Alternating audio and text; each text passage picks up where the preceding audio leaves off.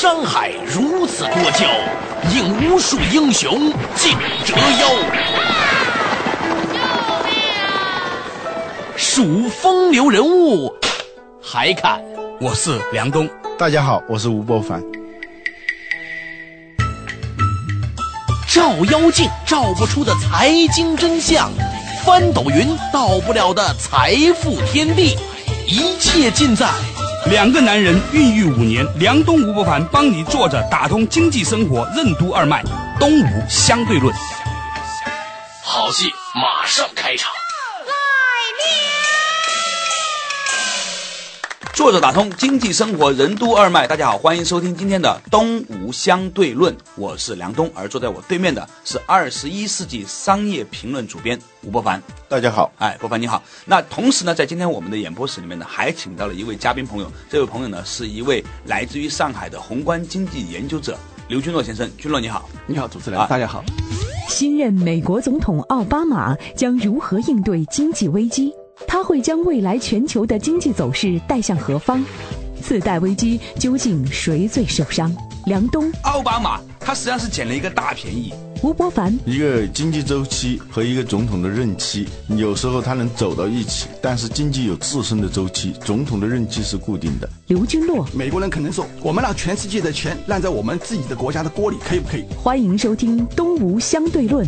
本期话题：奥巴马经济大猜想。哎，那今天呢，我们谈论的话题呢，其实是和奥巴马上台有关。我们都知道说，很多人都期望奥巴马会带来一个全新的一个经济政策，能够帮助全球的这个经济呢重重新走出低谷。但是，到底是不是说奥巴马上台，经济就会有如我们所想象的那样一种展望呢？又或者说，奥巴马他只不过是一任美国总统，他仍然延续了整个美国的国家战略，而这个东西可能是基础性的。对，一个经济周期。和一个总统的任期，有时候他能走到一起，但是经济有自身的周期，总统的任期是固定的，所以有时候一个经济周期的它的发展，它它遵循它自身的逻辑，你不可能说这个总统一上来哦，这一下子就好了，或者一下子坏了，有时候这甚至有占便宜的这种状态。就有如说你常常举的那一个例子，嗯，雄鸡一唱天下白，这句话什么意思呢？嗯，雄鸡一唱天下白，这是当时。老布什的经济顾问叫乔治·吉尔德，他在批评民主党的时候，批评克林顿的时候说：“啊，你这个经济很好，其实呢，你不要以为你自是你自己把这个经济弄好了，而是在此之前有一个一个相当长的一个过程，一直朝一个好的方向转变。正好你上台了啊，那个雄鸡它一叫，天下就白了，就亮了，并不是雄鸡叫亮的。”换句话来说，他们是一个时间的先后顺序，只不过在这个时间节点上，同步关系，它不是因果关系。对，这个东西是一个很重要的哈，这是很有趣的事情，所以很有趣的事情。因为你看那个，实际上从里根时代、老布什时时代，他们解决了一个苏联问题，然后那个克林顿上台以后，日本经济又陷入一个重要的衰退，所以说克林顿时代占据了一个。前苏联地区解体，包括日本，日本经济严重衰退，这两大经济体的一个大量资金急剧向美国市场回流的一个 一个过程。这个过程实际上正好是里根跟老布什为克林顿创造出来的。嗯，对。所以呢，我们今天看到最近的几天时间呢，因为奥巴马上台呢，很多的报纸都在评论说奥巴马将会如何收拾这个烂摊子，似乎呢还有一种悲天悯人。我觉得中国的媒介很奇怪，还在同情奥巴马到底是不是能够挽救经济。其实会不会有另外一种想法可以传出来？那就是说，奥巴马他实际上是捡了一个大便宜，对，因为他前面的东西实在太烂，嗯，对，太漂亮。奥巴马现在是得到的，实际上是从经济学角度来说，真是得到了一一大团一大团的金子啊！现在是啊，怎么说？实话怎讲？格林斯潘现在我们可以去批评他，可能给美国带来个这种地产泡沫或者股价泡沫或者衍生品泡沫所带来一个一个长期的地利。但是我们注意到没有？美国现在很多地区，比如说五十万个家庭，现在这个地区有一百万幢房子。也就是说，美国未来十年、二十年，他说：“OK，我可以不做，不去建设任何房产。”全球之间的博弈，全球之间谁最是老大？就是劳动生产率。劳动生产率是控制一切的事情。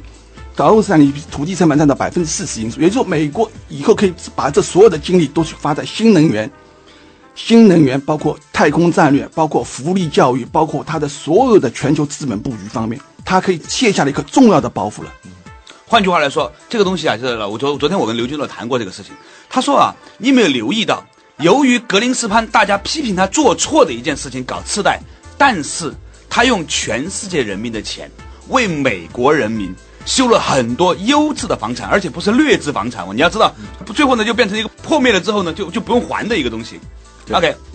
然后刘俊诺这个观观点的话，有意思的地方在于哪里呢？他认为。在此之后的很长的一段时间里面，美国人他的整个的生产成本里面，用于盖房子的成本少了，那么他就可以把这个钱拿去干什么？拿去干几个很重要的事情：第一，教育；第二，医疗；第三，能源，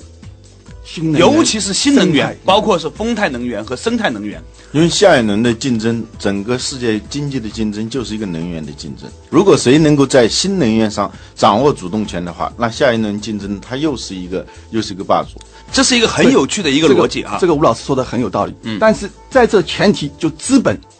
有了资本才能去竞争。现在是美国去可以腾出大量的资本去在能源，在他所享受的全球未来的主导权上面去控制住很多问问题。奥巴马我们可以看到他的有个政策，他在前段时间在竞选的时候啊，他一直在强调所谓的生物能源战略。那这个生物能源呢，我给收音机旁边的听众朋友介绍一下，生物能源说白了有很多呢是靠比如玉米来炼制的粮食来炼制的。以前曾经有一派观点说，美国人由于在大机械，他们生产的粮食呢很多，卖的很便宜，甚至比中国人自己生产还要便宜买过来。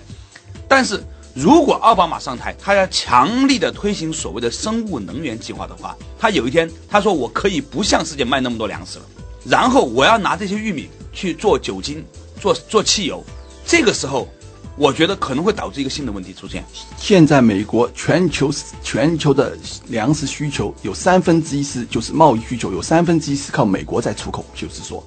美国向全世界卖卖粮食嘛？对对对，如果美国这三分之一不流向世界的话，这个粮食价格，这个就是可以让你说是可以说是我们全球这个我们需要考虑一个，不是疯掉，疯掉到算的话，就是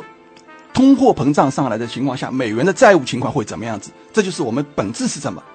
它粮食价格上涨以后，美国的债务价格 OK 急剧下降，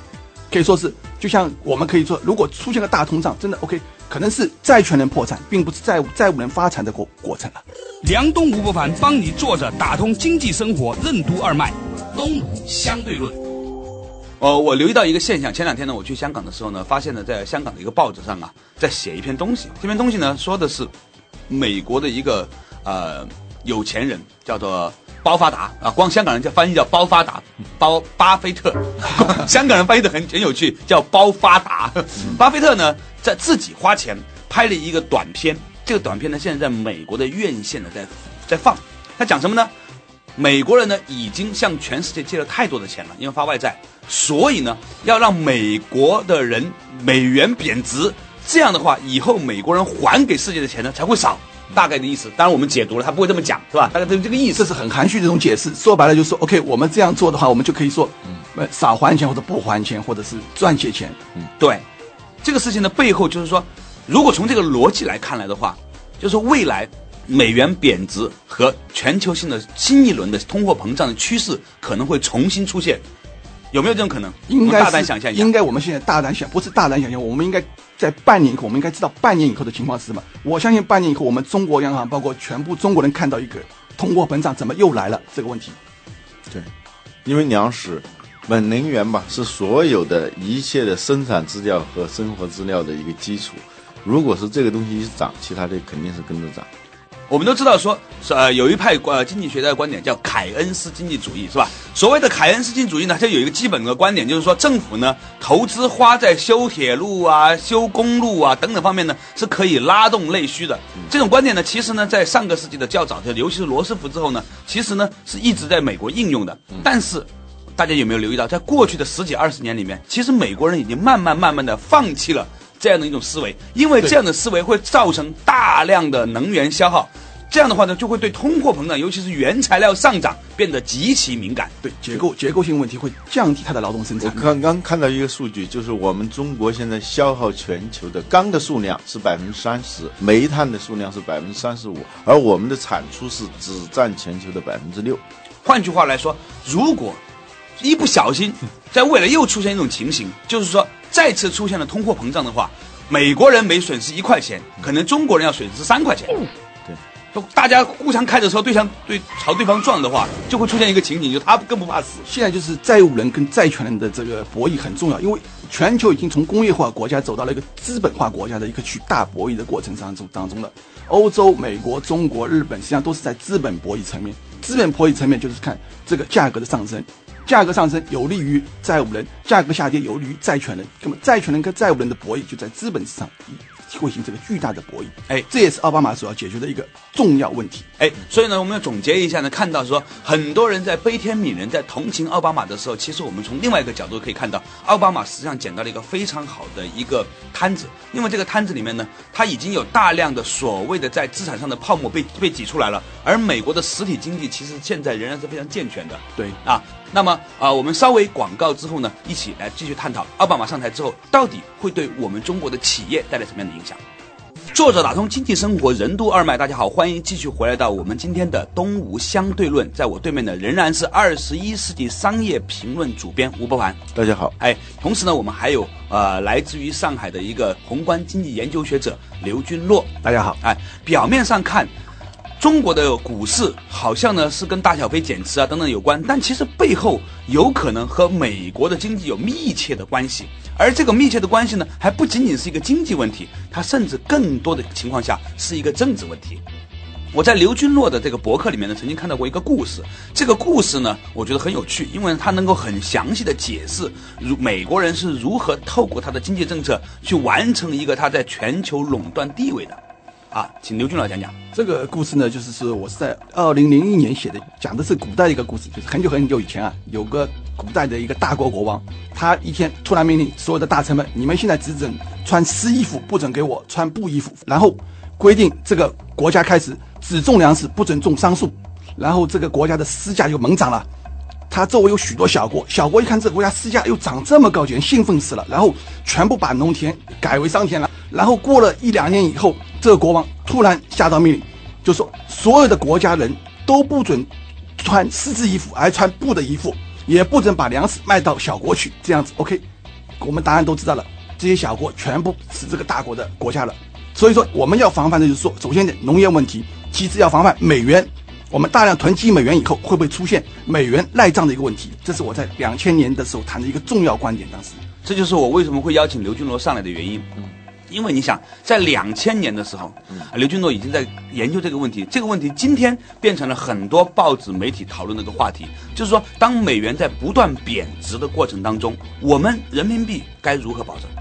这个问题实际上并不是什么非常深奥的一个问题。我们可以翻看翻版，因为一九九零年以后，日本经济重要的破产，就是因为是因为在美国资产上的一个投资太巨大了。当时日本有一个经济学家，他写了本书叫做《金融战败》，他提出了非常重要的一句话，就是说，中国以后在经济高增长中，肯定会有大量资产投资美元，但是如果犯下日本同样的错误的话，中国肯定会面对重要的一个经济问题。所以说，他说以后中国人一定要借鉴这个日本的教训，不要再犯这个错误了。啊，那你觉得说，在面对这样的一个情况的时候，我们应该吸取什么样的教训？实际上，这个过程就是说，工业化国家的最后的一个进程就是资本输出。我们从工业化输出以后，肯定向要转向资本输出。资本输出的时候，我们要控制这个资本权。但是如果我们单一的品种是美元的话，我们有急剧的一个政策性风险，或者是国与国之间的利益风险。如果他照巴菲特这个战略去解决的话，OK，美国人可能说，哟，我们借了这么多钱，然后我们可以少还些钱，或者我们让全世界的钱烂在我们自己的国家的锅里，可以不可以？现在就是说，我们可能出现银行坏账，但是这个银行坏账大部分的坏账的一个成本，或许是来自外部市场的话，那我们就肯定是一个巨大的问题。如果我们这个银行坏账大部分是来自我们本国市场的话，可能说左袋袋跟右袋袋之间的游戏，哎呦，那个袋袋还是有钱，这个袋袋空了，不要紧的事情。我们不能是这个袋袋钱都是跑到别人袋袋去了，那就是哦问题出出现了。OK，我其实没怎么听懂，我反就是我没怎么听懂，你来，你能不能帮我解释一下？我们在存储一个东西，这个东西呢，是它的游戏规则是别人给我们的。你以为得到了很多东西，突然有一天他在操纵这个规则的时候，使你这个一钱不值，或者说是值很少一点钱，那你的你的财富实际上已经流到那边去了。虽然你手里头还有两万亿美元还在这个地方，我们能不能想象一下，也许过几天，有两万亿美元变得不那么值钱了，这个问题会怎么样？这就像九零年的日本一样的事情，日本银行体系就是这么这么受到一个严重的冲击的时候，就克林顿上台以后，现在民主党人也是奥巴马，民主党人克林顿上台都是很有趣的事情，他们玩的都是贸易方面极其强力政策，他让美元贬值，让日本的出口受挫，或者是怎么样子，通过一个银行体系的一个全球信贷标准的提高，巴塞协议的提高。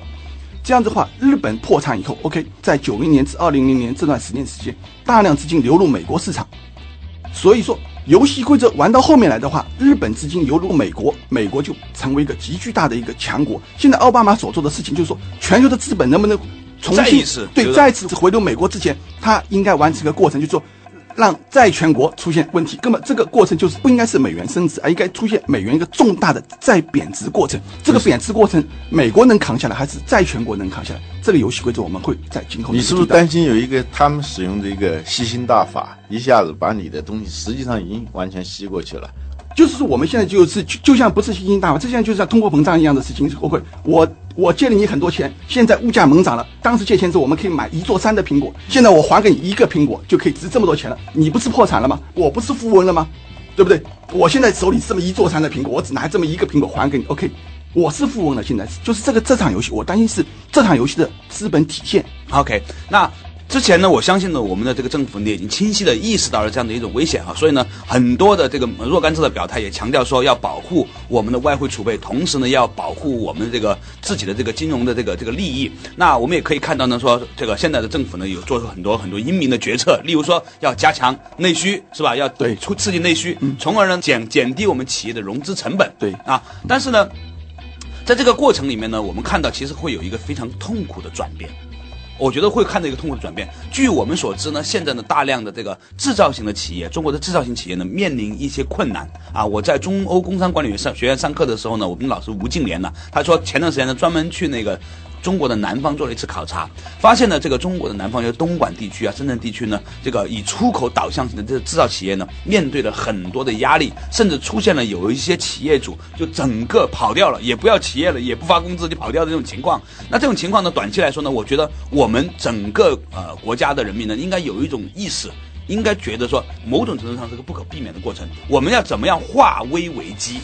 我们怎么样能够更多的刺激中国自己的内需，同时呢，让到我们更多的人啊、去做一些具有高附加值的一些行业。拉动经济增长呢有三个因素，一个是投资，嗯，一个是需求，一个是出口。嗯，我们的出出口额对于 GDP 的贡献占到了百分之三十七，这是去年的统计数字。是然后投资，就刚才你说的那些修桥啊，这那些那些基础设设施啊，还有房地产等等，这这些东西也占到了非常大的一个规模。这那么需求拉动增长的这个消费事实啊，它非常的低，所以这是我们如果你在出口减少的话，如果不继续加大投资力度的话，那么经济它就。乏力了，这三驾马车，你本身这个需求就是这这个力就非常的弱，所以可以可以可以看得出来，如果从这个逻辑推演的话，哈，我认为中国未来的一段时间，大家这个涨工资的可能性是比较大的。嗯，如果不涨工资的话，大家哪里有钱去买东西呢？哪里会有需求呢？这就是我们有没有这个决心，比如说让资本市场迅速恢复过来，对然后就说我们的投入规模是多大？你看英国现在占到 GDP 百分之三十至三十五这种就市规模，英国或者是美国、欧洲，他们可能是在金融层面，我们是在制造层面。就他们投这么多钱的时候，我们是不是可以拿六万亿、八万亿去搞这场投资？啊，军总，这个话的话题我就想问了，是不是说那个时候，由于各国争相退出了与黄金挂钩，所以令到他们重新走出了经济危机？OK，那现在本身我们的货币都是跟黄金没有挂钩的，那么有什么东西可以退？这个问题就是说，在去年九月份的时候，当时我记得我在文章里面谈得很清楚，因为我当时预期是伯南克不应该降息的，当时后来伯南克降息了，但是事后格林斯潘是批评伯南克不应该降息。我在事后写了一篇文章，是博呃股灾先生伯南克与今后的短暂大萧条。当初谈的是非常简单，要么全球迅速退出美元体系，要么我们去享受场全球股市大崩盘。当时道指在一万三千多点吧，换句话来说，刘军总，你你你认为，如果在那个时候，比如说在去年年底的时候，更多的国家提出了某种程度上与美元脱钩的话，他们是很可能会避免这一次来这次的全球性的对对对对对就可以全部，因为我们现在金融海啸最重要的事情是以美元在计价结算账务，所有的新兴国家的资金遭到了一个对冲基金的一个套现，他们需要以美元计价。如果我们换种方式来计价的话，迅速的话就不需要迫切的寻求美元。如果现在所有人在寻求美元保护的话，市场货币在收缩；如果市场不寻求美元保护的话，货币可以释放出来，所有的国家。OK，这换句话来说呢，也说明了这个经济学呢的确是一个比较复杂的事情。你说美元涨吧，它有道理；美元跌吧，它也有道理。这个东西我就搞不清楚了，有一点慢慢搞不清楚了。不过我慢慢慢慢的梳理呢，我会得出一个结论。我想听听你的意见，是不是这个样子？OK，啊，第一，最近的一次美元的暴涨，是因为全世界各个国家都在以美元做结算的，因为结算日的快快要到来，以及各个国家自身出现了很多的问题，所以呢，令到短期之内的美元是或缺的。所以最近我们看到的美元的涨和欧元的跌以及澳元的跌呢，是在基于这样的一个背景之下完成的。对，OK。那么第二，如果按照美国的长期国家战略上来说，它是需要有一次的美元贬值的。长期贬值啊，透过这样的一次美元贬值，从而呢令到它的债务减少，对实际债务减少。对，所以呢，是不是我们可以得出一个结论，在不久的将来，我们可以看到美元会重新走一个下降的通道？换句话来说，黄金等物资包包括石油会重拾去年我们看到的那样一次往上走的通道。应该是这样的因过程，就像我们现在谈到的过程一样，是奥巴马上台，他不会改变美国的一个长期利益的趋势，包括总体它全球布局的趋势。未来美元很可能继续向这种美国本身利益去转移，它会继续下降，下降到整个市场，就是说它的利益集团完，或者是它的整个的资本要求完成以后，美元才进入个强势上升的过程。梁东吴不凡帮你坐着打通经济生活任督二脉，东吴相对论。那么我们现在可以看到呢，这个最近呢，其实全世界的这个其他国家，包括呢这个欧洲国家呢，也都意识到说，这样的一种货币政策和经济政策呢，对其他国家来说是非常危险的。对所以呢，刚前段时间的亚欧经济会谈的时候呢，就提到的一个一个问题，就是说是不是能够重建所谓的布雷顿森林体系？对在这里呢，我要跟大家做一个稍微的补充。这个布雷顿森林体系呢，是当年是把各国的货币与美元挂钩，而美元呢是与黄金挂钩的对。就是说，你要超发货币呢，你必须要足够多的黄金来做后面的。保证金，对吧？那现在呢？后来呢？由于尼克松呢是把这个体系呢给破坏掉了。对尼克松强行的让美元与黄金脱钩。对，一九七一年，啊对，所以呢，令到它可以全向全世界再印更多的美元的时候呢，就不需要有那么多的黄金了。对，OK，现在呢，全世界人民呢觉悟了，说我们要求重建一个布雷顿森林体系，对能够让这全世界的钱都跟某一些东西挂钩，不一定是跟黄金。对，不一定跟黄金，可能跟一部分的黄金、一部分的石油、一部分的干净的水、一部分的什么碳排放量诸如此类。嗯啊，如果真的这个事情能够被牵手建成了的话，那我们是不是会展展展现一个东西？美元的全球地位重要下降。啊、我们现在发现这个这个事情呢，其实是拭目以待，是拭目以待，就是说会怎么样很难说，那很难说。如果是这样的话，那美国全体国民是鼓掌欢迎，为什么？债务没了，债务，美元暴跌啊，全球以后不需要中央银行再不要去囤积很多的美元进行支付了，它需要去囤积黄金，或者囤积欧元，或者囤囤积全球新货币。那你说美国人民为什么会欢呼呢？美国是个零储蓄、接近零储蓄的国家，它大部分都是资产、股票资产、房房产资产，这些资产随着美元的贬值，就是上升的幅度是可怕的。翻一倍以后，他 OK，我这些美元再还给银行体系，等于说我不用去还息，我就游戏过程我已经是没有债务了。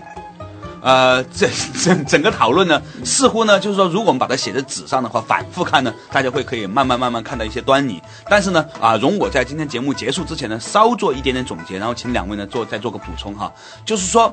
在现在看过来，整个世界的经济格局之下，美元呢面临一次这个严重的贬值的很大的可能性。这不仅是我们在今天这里探讨，连巴菲特在《纽约时报》还是《华盛顿时报》上、邮报上，他写的一篇一篇文章里面也特别提到了这一点。对，对，那么在美元贬值的过程当中，可以看到的一个结果就是说，美国的债务，它的实际债务将会大量的减少，而另外手中持有大量美元债务的债权国将会不得不面临一轮新的冲击。同时，随着美元的贬值，全球可能会重新陷入一轮新的通货膨胀当中去当中去，黄金与石油的价格可能会继续的上涨，甚至涨到我们不可以想象的地步。当然，这是基于这样的一个逻辑推演的。对到底会不会这样，我们没有任何的判断，大家要拭目以待。呃，根据刘金诺的判断说，如果明年二月份之前，如果黄金超过一千美元一盎司，证明了这一个逻辑是判断是正确的。这个逻辑的体现就是说，已经有一了，那必定有二，有三，已经是加法减法已经做好了，就必定是这个结果了。对，反正我比较相信奥巴马的时代可能会给美国带来一个比较不错的那个增长期，因为这可能是整个系统性延续的一个过程，包括美元货币权，包括整个它的一个农业战略权，包括它整个资本布局的一个收获期，在奥巴马时代会迎来。不管是唱唱衰奥巴马也好，唱